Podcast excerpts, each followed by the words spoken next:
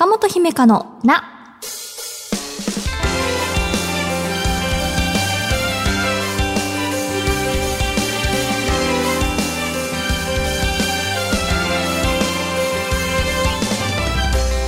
心理カウンセラーの中本姫香です。今回はこんなメッセージから。ラジオネーム、やっぱり犬が好きさん。あ、わかります。姫たん、おはようございます。この番組は初回から欠かさず拝聴させていただいています。毎週月曜日の朝7時が待ち遠しくて仕方ありません。最新エピソードだけでなく過去のエピソードも繰り返し聞いていますのでほぼ毎日聞いているヘビーリスナー状態です。あら。個人的に第8回の傾聴の話と第12回の内政の話が特に気に入っていて、これらは最低でも週に2回は聞き直しています。そんな私からお願いがあります。最近のエピソードも大変興味深いものが多くありますが、月に一度くらいでいいので、傾聴や内政といった類の人生において必要不可欠で知っておくべき内容の話をたくさん聞きたいです。という、やっぱり犬が好きさん、ありがとうございます。8回とか12回っていうと初期の方だと思いますけれど、それらをね、こう、何度も聞いてくださっているっていうのが、あの、ヘビーリスナー感が伝わってきますね。嬉しいです。そしてね、トークのリクエストもありがとうございます。確かに、傾聴とか内政っていうのは、心理学というかカウンセラーとして仕事をしている上でも、あの、コアになる内容と言いますか。みんなこれ、ぜひ知ってほしいっていうお話だとどちらも思っている。まあメンタルヘルスを考える上でも基礎的な考え方だなっていうふうに思います。なんかね、こう1年目はそういったテーマにしつつ、最近なんかね、さらにこんなことも知っておくとよりなんか豊かになるよっていう風にシフトしていたと思うんですけれど、やっぱり犬が好きさんのね、こんな風にもう人生において必要不可欠、知っておくべきっていうね、内容の話も確かにいいですね。うんうん。そういったお話でまだまだ話してないこともあのいろいろあると思うので私自身もあの探していこうとも思っていますしもうズバリこれって何ですか？教えてください。みたいなこととかありましたらそんなのもぜひ聞かせてください。たくさん聞いてくださってありがとうございます。中本姫香のな最後までお付き合いください。私への質問も大募集中です。中本姫香のな中本のツボ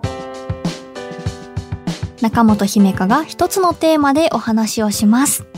私の話すことで気持ちが楽になったり現状を変えるヒントになったりしたら嬉しいです。今回のテーマはこちら。自己理解。早速ねやっぱり犬が好きさんのあのリクエストではないですけれどこれ知っておいてほしいなっていうのを持ってきましたのであの今回は自己理解について、まあ、心理カウンセラー的な立場からお話ししてみようと思います。自己への理解っていうことですか？皆さん自分のことをどれぐらい理解できているなっていうふうに感じますかね？就活の際とか自分自身と向き合った経験がある方もいらっしゃると思います。自己理解とはいくつかの手段により自分の気質性格ある種のタイプ価値観考え方態度や行動などを深く知りそれを自分自身が納得して受け止めている状態のことを指します。自分のことを捉えるのって非常に難しいですよね。身長や体重なんかはその、まあ、数値化できますけれど内面的なところはね目に見えないものたくさんあったと思います。先ほどの説明によると自分はこういう人間であるっていうのを納得してさらに受け止めている状態のことっていうことなんですねうん自己理解を深まると他者理解もできるようになるっていう風な精神科医の方のお話もあることですし自分のために、まあそして他者のためにもね、自己理解について考えてみたいと思います。まず自分のことを知る機会って結構たくさんあります。自分の主観から自分はこういう人間であるとか、こういう状況が苦手である、得意である、など。なんかこういったことって様々なこう経験を重ねる中でね、自分の輪郭が少しずつはっきりしてくるような、そんな気がしますね。はい。次に他者から、あなたってこういう人だよねっていうふうに言われて、ああ、そういう一面もあるかもしれないなとか、いや、全然違うなとか、自分に対する評価を受けて検討することで自分が見えてきます。えー、最後に、いわゆる、まあ、心理検査や、えー、職業適性検査など、あの、客観的にデータで傾向を知るっていうのも自分を知る方法の一つです。心理テストとかね、あの、〇〇診断とか好きな方もいらっしゃいますよね。うんうん。そんなのもこう、結果の当たり外れは、まあ、一旦置いといて、自分を知る、あの、一つのきっかけになるような気はします。自己理解が進んでいる人っていうのは、過去の経験から培ってきた価値観とか、まあ、行動の癖、長所短所といった自分のパーソナリティに対する理解に加えて、出来事に対する心情の変化に気づいたり、自分の状態を客観視できる状態にあります。自分はこういう人だっていうのに加えてね、心の動きとか、最近ね、自分は疲れ気味だ、みたいな観察もできるっていうことですね。自分の心のことがちょっとキャッチできる。これはストレスケアの観点からも大事なことだと思います。自分のことが分かってくると、自分の立ち回りが分かってきます。定まってきますね。勉強や仕事の取り組み方とか、対人における、まあ、最適な距離感の取り方、あるいはあの自分にとって快適な休息の取り方などなど。例えば、対人関係なら、自分は誰かといることで元気になれるタイプだから、友人との時間は積極的に確保しようっていう人もいるし、大勢での集まりは気を使って疲れてしまうけれど、静かに1対1でじっくり話をするのは好きだな、とかね。そういったこう自分の中のデータがあるのとないのとで、友人と過ごす時間の充実度が変わってきそうじゃないですか苦手そうな集まりだなって聞いて分かったら事前に回避するとか、まあ、あるいは行く前後にしっかりあのエネルギーをチャージするみたいな対策ができるっていうのは対人関係における自己理解が進んだ人と言えます。逆にね、そういったことを意識してないと、なんでかわかんないけどすっごい疲れたなとか、あとこう上手に振る舞えなくて失敗したなってこう帰ってからね、一人反省会をしてしまったり、っていうことが起きてしまうので、それがこう自己理解がどれぐらいできてるかなっていうところの差はそこに現れてくるのかなと。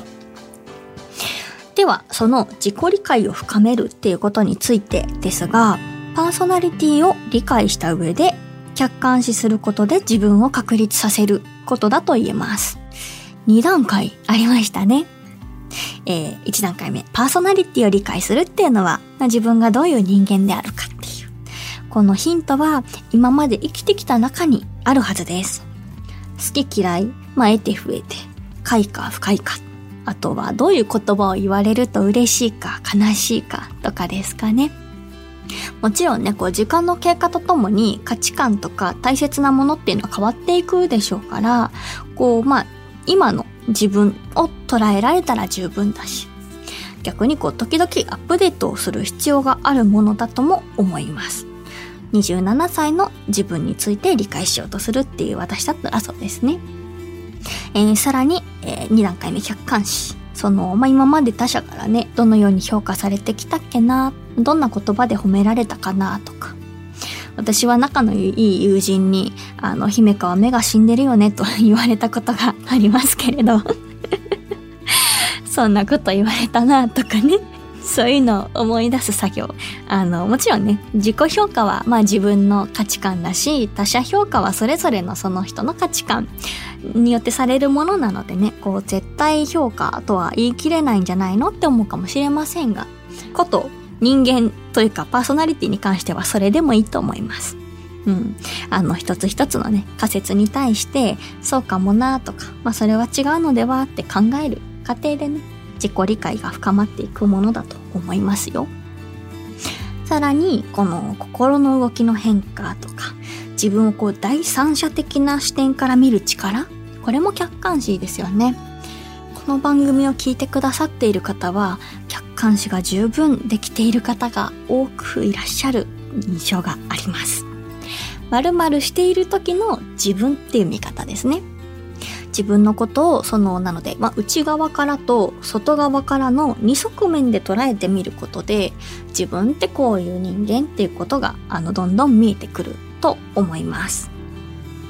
私が思うのは自己理解が深まっていくと人生の岐路に立った時に選択に迷いがなくなるんですよね。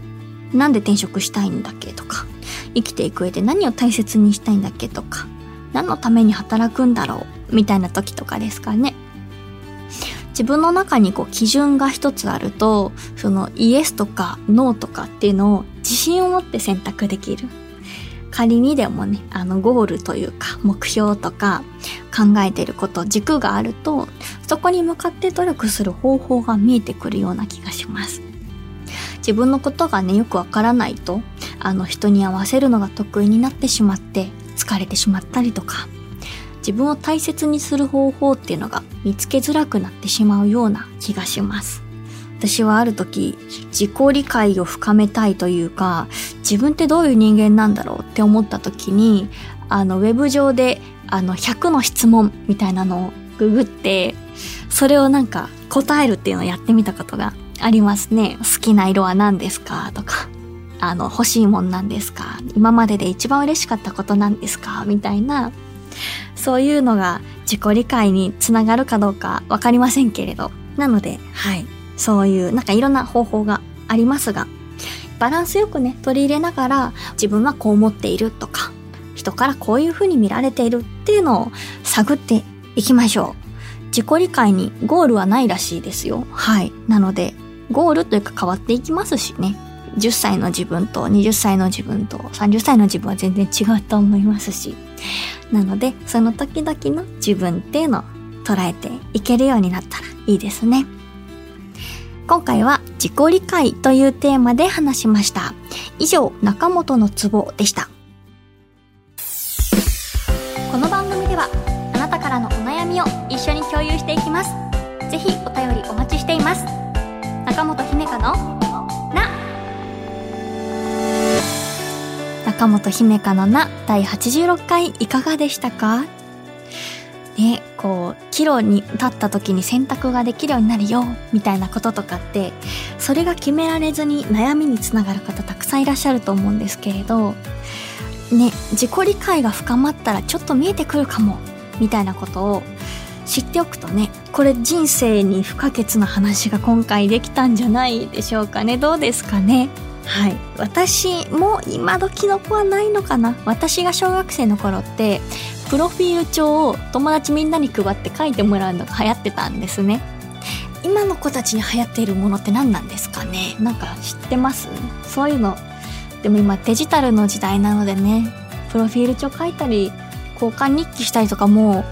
ね、授業中にこっそりお手紙書いたりすることもなくなっちゃったんですかね。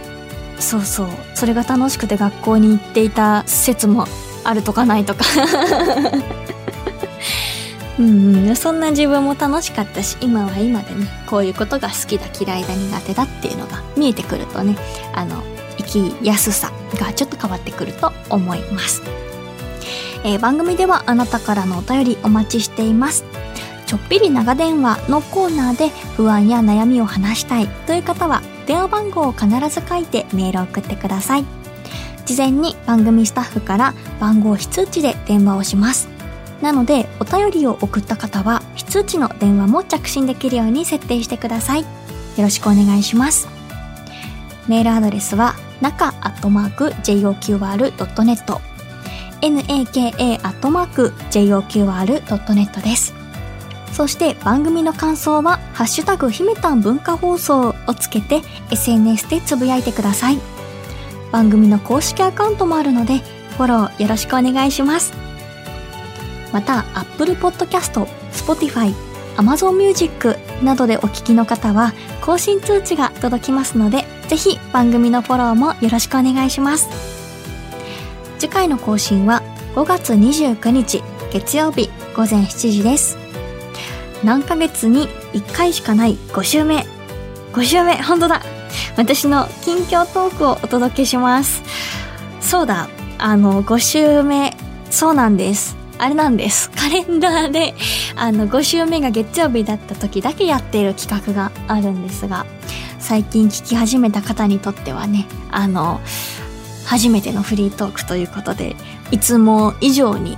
ゆるゆるの、はい、週になっております。うん、今回はなんか喋れるといいな。頑張ります。一週間後またお会いしましょう。お相手は中本姫香でした。またね。今週の小さな幸せ。福島県ラジオネームコデランにコータさん。